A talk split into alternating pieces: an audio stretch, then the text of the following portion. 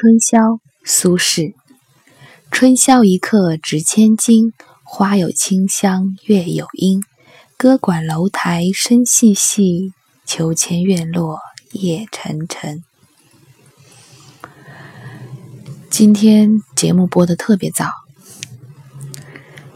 因为凌晨三点的时候女儿醒了，好不容易把她整睡着，我已经毫无睡意。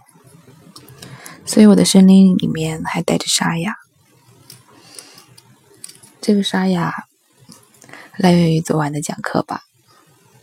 而女儿破天荒的在半夜三点醒来哭闹不止，大概也源于昨晚我回来的太晚，她已经入睡，我没有赶上哄她睡觉的过程。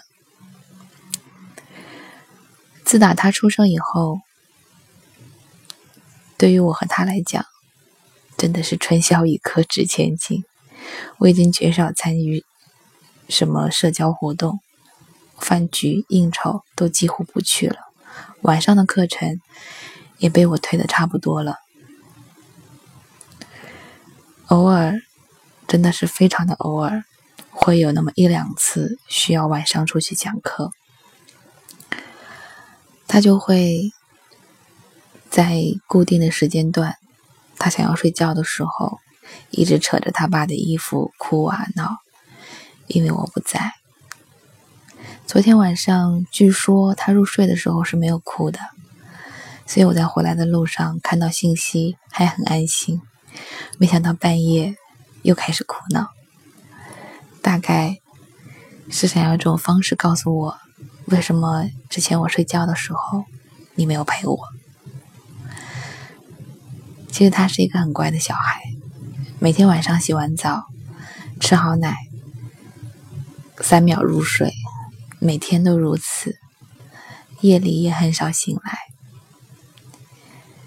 所以我可以判断出，像昨天那样的情况，对他来讲，是潜意识当中要去表达一个诉求，但他不会讲话，所以他没有别的办法告诉我，只能哭闹。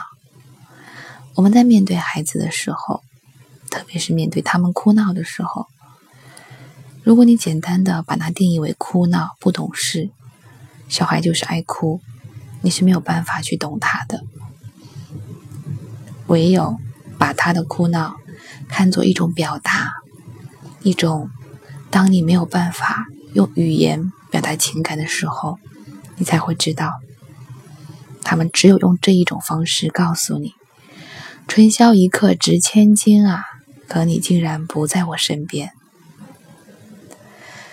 纵然屋外有歌管楼台声细细，可是秋千院落夜沉沉。你不在我身边，纵然花有清香，又如何呢？纵然月光投在花上，投射出朦胧的阴影，那么美，又有什么意义呢？很多人会用这一首《春宵》比拟亲人之间的感情，可此刻我想到的只是我和女儿之间的“春宵一刻值千金”。而事实上，在精神分析的框架内，很多人成年以后寻找另一半的过程当中，其实不过就是在寻找自己与父母之间的关系。人世间的感情，莫不如此。你所有的人际关系都是在重复你儿时重要的客体关系而已，所以给你的儿子、女儿，给你的孩子们，创造一个健康的、完整的客体关系吧，多陪他，